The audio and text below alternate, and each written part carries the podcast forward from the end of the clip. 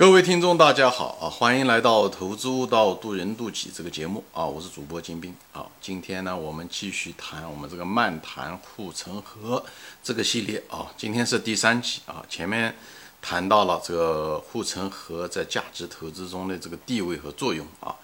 说白了就是护城河啊，它就是呃，核心就是它可以提高这个。企业或者维持这个企业的这个盈利能力啊，这是还有就是它可以让这个企业的这个盈利能力呢，可以不断的持久的下去啊。这个其实是呃，作为一个投资者嘛啊，我们投资财富的增幅的最重要的，也就是所谓的复利公式，这也就是复利滚雪球中的两个最重要的变量啊，一个就是收益率，一个就是时间。所以呢，护城河从商业和经营的角度，实际上也就是反映了最后的这两个很重要的呃特点啊。从企业来讲，就是盈利能力和持续性啊。那么反映到数学上的复利公式上面，就是回报率和时间，对吧？如果从估值的角度上呢，也一样的，对吧？估值也就是未来的现金流，就是每年挣多少钱，对不对？一个 要能够每年都能挣，时间要长，对不对？还有一个要厚，就也就说白了，就是血泊要长，血血要厚，对吧？是讲的是一个意思。从呃，这只是表达的方式不一样而已啊。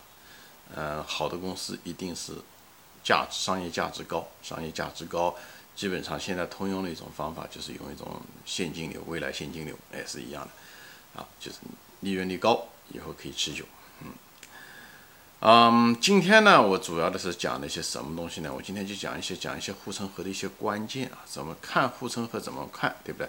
因为上一期节目就第二期节目，我就介绍了护城河的各种各样的护城河，对不对？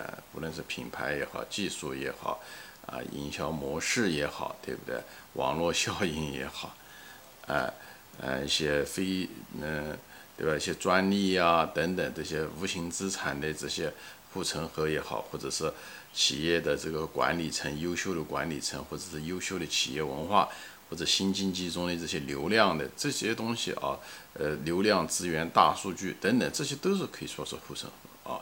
嗯，所以呢，我们在这个地方呢，就是把这个这这个前面的东西基本上给大家拎了一遍以后呢，我现在就想突出一个重点啊，突出重点是什么呢？就这几年我讲重点，重点是什么呢？就是一个企业啊，分析这个护城河啊。如果一个企业，呃，一个护城河，首先第一性的是护城河一定要深，啊，护城河一定要深，这是最重要的。就是你如果护城河不深，多了没用，啊，所以呢，这个是最重要的，护城河要深。所以这就是为什么你就像，而且你要知道。一个行业中，一个企业中最重要的是什么？有的人你挖挖挖了挖得很深，但是却挖错了地方也不行。你虽然挖得深没用，这不适合这个行业的特点也不行，对吧？比方是说，你这个如果是一个高科技产业，比方医药行业，对不对？那你就应该在研发上面多下功夫，对不对？多花钱，多做下功夫，而不是天天做这个广告。因为你做天天花钱在营销上面做太多广告，如果你那个药最后卖出来，其实还是不挣钱。那么迟早这玩意是不行的啊，除非是卖脑白金这种东西啊，呃，收这种智商税，否则一般情况下，大多数的医药还是要，呃，能把人病治了才是硬道理。所以这种专利啊，这些研发的费用的不断的投资，特别是医药行业，他们为什么不断的投资这些东西？哎，这就是把你的护城河越挖越深。啊，越挖越深。你像包括渠道吧，对不对？比方说你，如果你这个产品是一个快速消费品，那这种情况下的时候，你产品你有个差不多就可以了。最主要的是你要挖的呢什么呢？哎，这这这种快速消费，你就要挖这种渠道啊。像娃哈哈，他就在做这个事情，他不断的，哎，他挖渠道，他把他的产品可以卖到中国的各个角落啊。这就是多少年积攒出来的这种渠道优势。不管什么样的便利店，不种各样的，呃，他都能做到这一点。我前面说了，哪怕非常偏远地区的一个便利店，他都可以卖到。这个就是他多年、几十年，他这种方法就对的，他选择了做的正确的事情。因为快速消费品就要花时间在渠道上多花功夫。你说渠道对高科技产品也重要，那。但是没有那么重要，高工具产品最主要的还是要那个东西要能够用，那有技术含量啊，也能打败你的竞争对手。那消费品呢，其实更多的呢是要在渠道上多花功夫啊。所以呢，那娃哈哈做成这样子，他天拼命的做广告，对不对？以后呢，这样子的话，竞争对手即使做出来东西比娃哈哈好吃好喝，其实他也无法挤占掉娃哈哈，因为娃哈哈的渠道在那个地方。一个再好吃的东西，你在广告上做了以后，人家老百姓到商店面一看没有，对不对？那也不行。也不是说你做了广告，商店就给你卖的，因为这做做渠道有很多很多的内容，我这地方就不展开说了啊。那么，所以呢，就是一个就是深度一定要深，这是我讲的想讲的第一个重点啊，就是关键是深度要深，呃，对吧？像茅台，对不对？茅台其实它也没有那么多的这个呃呃所谓的护城河，它就一个，它就是品牌啊，它就是深不可测的，它就做了一个品牌，哎，它就是做的品牌，它品牌好了，其实茅台的那个酿酒技术也就那样啊，它酿酿酒技术也不比别人高明到哪去啊。我也没认为茅台喝的比五粮液，嗯，好喝到哪去，我也没有。有的人是茅台迷，那是他的事，但我也没有觉得是这样。但是呢，茅台它之所以人们买茅台，它是一种礼品的性质，所以它这个品牌的这个护城河非常非常深，所以一个非常深的，这个很重要啊。有的人正好是反过来，他这总是想挖各种各样的。护城河，最后的结果是产品多样化，走的产品多样化，像乐视，对不对？还有一些，比方说有些企业，他实际上做的东西，他的护城河就是低成本。以后他又想做品牌，对不对？他想挖另外一条护城河，他想挖品牌，那这样的结果就很糟糕啊！这样的的结果就很糟。当然了，又又深又好是最好的啊。有的人呢，他是做的是差异化，他就是做的高端的，对不对？比方说 LV 包，对不对？他就做的这种差异化的，或者是呃奢侈品，对不对？那你如果这时候的时候，你想做低成本的那种，成为你的竞争优势，那你把东西都反过来了，你那个那个护城河你挖的越深，最后自己掉到坑里面去了啊！最后你把自己给埋了。这是一样的，说做奢侈品的人一定不会在成本上面节能啊，想做一个低成本的，又是低成本又是高品牌的，这个两个不可能的，所以这两个护城河就挖反了。所以我在这地方就给大家稍微说一下，所以护城河的关键第一要素是要要有深度啊，只要有一个深度，你要足够深，其实也就够了啊。像茅台，哎，它就是品牌，哎，它主要的就是品牌，它在工艺上面，我认为它的工艺不比别的工艺强到哪去。啊，比别的高端白酒强到哪去？它主要的是品牌，所以它只要它维持它的品牌，不要把它品牌给葬送掉了，啊，这就行了啊。那么大多数的公司呢，其实都不具备像茅台这样子的这种啊，茅台就世界上也就这么一个茅台，大多数的公司都是平庸自备。那么平庸自备的时候，它的应该策略是什么呢？一个前面讲了，它要挖对，嗯，那个呃护城河，对不对？这是需要的，比方高科技产品就要在研发上花功夫啊，对不对？做快消品的时候就要在渠道上多下功夫啊，对不对？当然了，现在这个渠道现在渐渐的线上开始代代替线下了，那对很多快消品他们怎么样转型，怎么样子发现新的渠道或者是一种组合渠道，这东西是另外一个话题啊。那么第二个重点，我是想说的，这关键是什么呢？就是要把护城河的除了这个深度之外，就是宽度啊，在这这是适合于大多数公司的，就是宽度。一个真正的伟大的公司啊，就是它往往不是一个护城河啊，像茅台这样的人毕竟是凤毛麟角，它大多数它能成为伟大的公司，它挖了好几条护城河，这几条护城河是叠加在一起以后成了一个护城河，就很厉害啊。我举个例子，大家知道，像美国的这个可口可乐，很多人觉得摩可可可口可乐就是那个秘方啊，就是所谓的技术上的护城河哦，它一个神秘的配方怎么样？其实可口可乐的真正的护城河是好几条啊，好几条，深浅不一样啊。那么它开始的时候呢，它可能是有那个配方做出来的啊，味道不错。其实可口可乐很多做出来可口可乐跟可口可乐都很相似的，差别其实没有那么大，仁者见仁，智者见智啊。当然，它有它这个技术优势，它有它的技术配嗯护城河。但是这个简单的配方不是造就了可口可乐。可口可乐的最有价值的东西是渠道，是渠道。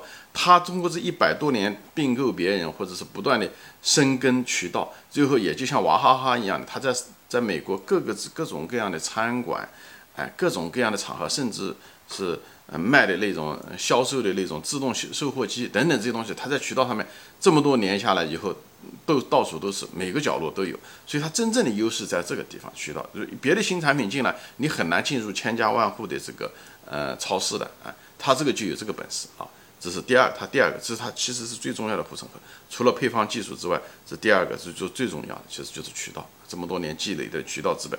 第三个呢，其实可口可乐一直在成本上面的时候，它是成本压得很低的，哎，它的成本压得很低，哎，它就是通过各个方面的提高，无论是哎工艺上的提高，或者物流上的提高，哎等等这些东西，它成本，所以呢，它的它可口可乐卖的并不贵，它不像茅台走的是高端，它卖的并不贵，这样就这样就阻止了新的进入者的呃竞争对手的进入，竞争对手又被它渠道挡住，以后呢，它的成本上面呢，那时候呢，让竞争这这对手呢赚不到钱，它呢只是赚一部分钱，这样的话就永远的把竞争对手挡在外面，所以它的成本实际上是一个低成本。